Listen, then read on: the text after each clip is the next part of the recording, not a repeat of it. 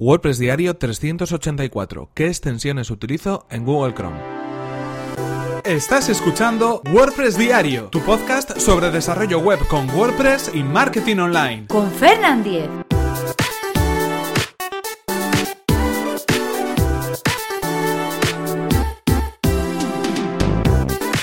Hola, ¿qué tal? Hoy es jueves 11 de enero de 2018 y comenzamos con un nuevo episodio de WordPress Diario, donde hoy os voy a comentar cuáles son las extensiones que utilizo en Google Chrome. Esta es una pregunta que me hacía por correo electrónico Juanjo y aprovecho la ocasión para poder contestarla en este podcast. Pero antes, recordaros que este episodio está patrocinado por Raidboxes, una compañía de hosting profesional especializada en WordPress. Puedes conseguir ahora un 33% de descuento en Raidboxes en tu servicio de hosting completamente gestionado que te va a permitir desentenderte de las actualizaciones de tu sitio web y desentenderte del mantenimiento. Ellos se encargan de todo. Accede a raidboxes.es barra Fernan y comienza tu prueba gratuita y sin compromiso en tu hosting profesional para WordPress.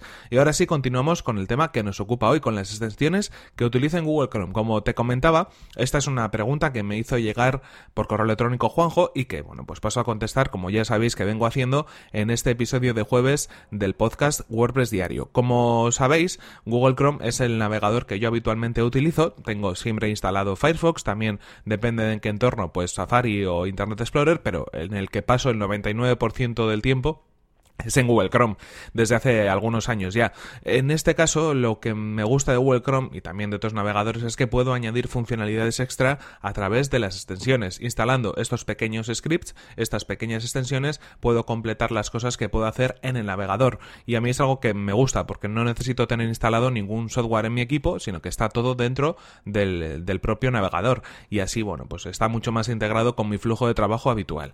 En este caso, ¿cuáles son las extensiones que tengo instaladas y que utilizo en mayor medida? Pues vamos a hacer un repaso directamente para que las podáis conocer y en cualquier caso os dejaré el enlace a todas ellas en las notas del episodio. En primer lugar, Boomerang para Gmail. Boomerang es una aplicación que me permite, por un lado, eh, programar los envíos de correos electrónicos. Si quiero enviar un correo electrónico a una persona en concreto, pero no quiero que salga en ese momento, por algún motivo determinado, utilizo Boomerang. Y así lo puedo enviar al día siguiente, al cabo de un par de horas, como yo crea que es conveniente eh, que llegue ese correo electrónico a su destinatario. En este caso es interesante cuando, bueno, pues estás contestando algún correo electrónico a deshoras y no quieres, pues de algún modo, que la persona vea que estás disponible en ese tiempo en concreto. Se lo mandas a la mañana siguiente y así, pues perfecto para, para poder contestarlo. También utilizo Buffer. Buffer eh, últimamente no lo trabajo tanto o no lo utilizo tanto porque, bueno, no suelo compartir tantas cosas como en otras épocas en, redes sociales, pero es muy interesante porque si me encuentro algún enlace que de alguna manera pues me, me gustaría compartir, simplemente lo añado con Buffer en mi cola de, mensajes a publicar en Twitter, en Facebook, en LinkedIn o en cualquier red social y me desentiendo. Es muy sencillo y permite programar muy fácilmente esos envíos de mensajes.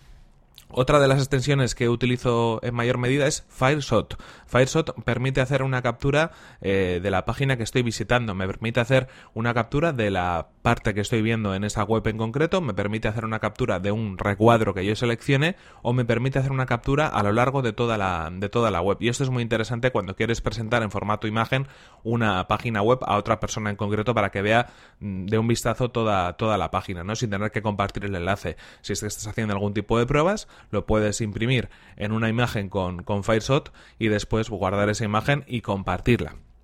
También otra de las extensiones que utilizo eh, mucho es Colorcila, que te permite saber cuál es el código de color hexadecimal que aparece en una página en concreto. Si estás navegando por una web o si tienes una imagen abierta en el navegador y quieres conocer el color exacto que utiliza una parte de esa imagen, o utilizas esta extensión, Colorcila, te aparece un cursor de, un, de una forma diferente, con forma eh, de puntero diferente, y vas a poder conocer cuál es el color al momento con el que se está trabajando en esa parte en concreto del diseño.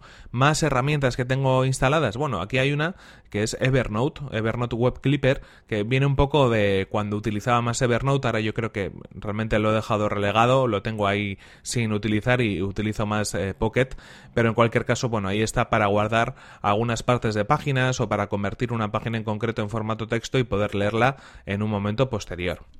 Más extensiones que tengo instaladas, bueno, pues una que también utilizo bastante últimamente, que es Loom. Loom, además ya hemos hablado de ella en este mismo episodio, es una extensión para poder eh, grabar en formato vídeo y también el, audio eh, algo que esté pasando en nuestro navegador. ¿Para qué la utilizo? Para hacer tutoriales para clientes, principalmente para eso. Hay muchas veces que, bueno, eh, el cliente necesita saber cómo editar los contenidos de una página web en concreto y lo que hago es grabar un vídeo explicando paso a paso cómo acceder al panel de control, cómo acceder a los contenidos, cómo actualizarlos, cómo modificarlos, cómo crear contenidos nuevos y me graba el vídeo, lo puedo compartir o lo puedo descargar y enviar en otro formato diferente si es que lo prefiero así. Muy interesante porque no tiene mayor misterio, no hay que instalar ninguna aplicación de eh, para hacer screencast o para hacer cualquier otro tipo de cosas, simplemente te graba el navegador lo que estás viendo en pantalla en ese momento y te olvidas. Muy interesante para, para, poder hacer sus tutoriales.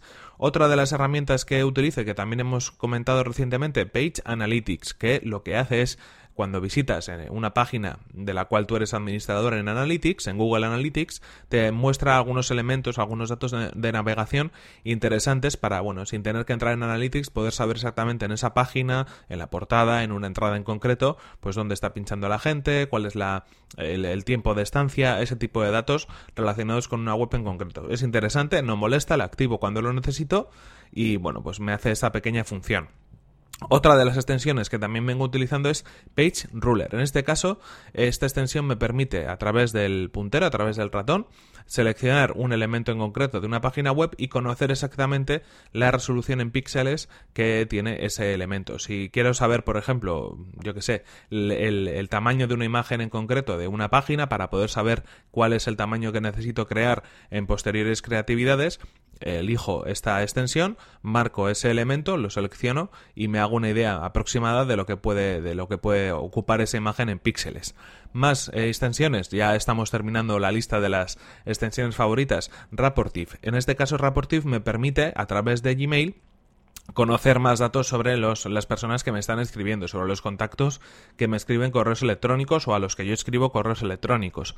Detecta ese correo electrónico, lo coteja con la base de datos de LinkedIn y si está ese correo electrónico en LinkedIn me aparece un pequeño extracto, un pequeño resumen del perfil de LinkedIn de ese contacto en concreto, lo cual pues a mí me ayuda a saber con quién estoy hablando, si es una persona más técnica, si es menos técnica, si se dedica a algo del desarrollo web, si es puede ser un cliente, bueno, es información bastante útil para conocer a la otra persona que está al otro lado.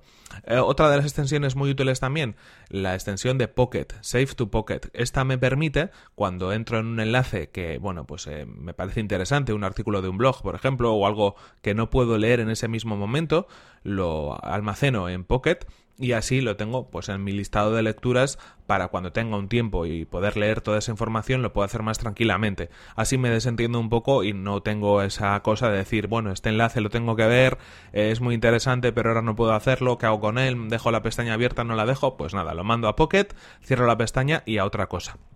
Dos extensiones más, dos extensiones para SEO, de las cuales también hemos hablado en este podcast. Una es SEO Meta in One Click, que me permite conocer elementos SEO de una página en concreto, y la otra es SEO Quake, que también permite hacer un análisis eh, con algunos datos diferentes en cuanto al SEO de, de, una página que estemos visitando. Es muy sencillo, entras en la página que quieras, pinches en esta extensión y ya te saca datos muy interesantes a modo de reporte de lo que está pasando en esa página a nivel de posicionamiento o a nivel de SEO on page en este caso. Y por último, una... Bueno, vamos con las tres últimas. Y además son tres mm, que utilizo bastante. Una es Vimeo Repeat and Speed. Esto lo que hace es permitirme, eh, cuando entro en un vídeo de Vimeo, poderlo ver a una velocidad más alta. Hay veces que, bueno, pues eh, no tienes demasiado tiempo para ver un vídeo en concreto, aunque sí te interesa verlo o por lo menos escucharlo. Con esta extensión podemos acelerar la velocidad a la cual reproduce el vídeo Vimeo. Y esto, bueno, pues permite ahorrar mucho tiempo en la visualización de vídeos de esta plataforma. Otra extensión que también, esta sí que sí, es una de las que utilizo a diario es Web Developer. En esta extensión tengo muchas funcionalidades para conocer lo que está pasando en el código de una página en concreto.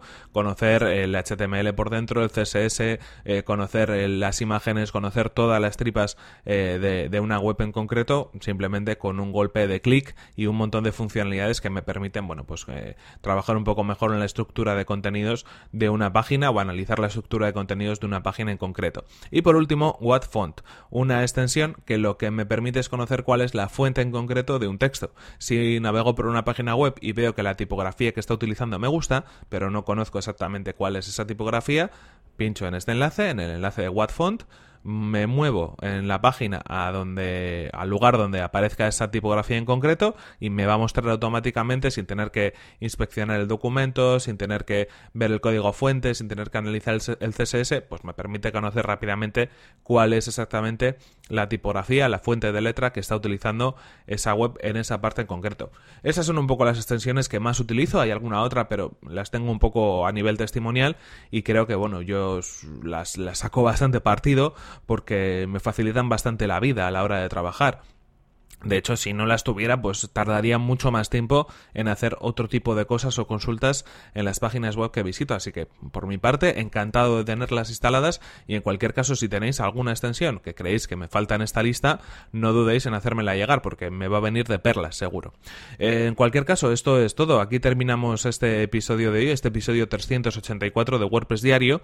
No sin antes recordaros cuál es el patrocinador de este episodio, que es Raidbox, es una compañía de hosting profesional especializada en WordPress. Ya sabéis que podéis acceder a raidboxes.es barra Fernan, así van a saber que vais de mi parte, y comenzar vuestra prueba gratuita y sin compromiso en vuestro hosting profesional para WordPress. Y en cualquier caso, mm, eso es todo por mi parte. Si quieres enviarme cualquier petición, sugerencia, cualquier pregunta, cualquier recomendación, por ejemplo, de extensiones como las que hemos comentado hoy, puedes escribirme a fernan.fernan.com.es o a mi cuenta de Twitter que es arroba fernan.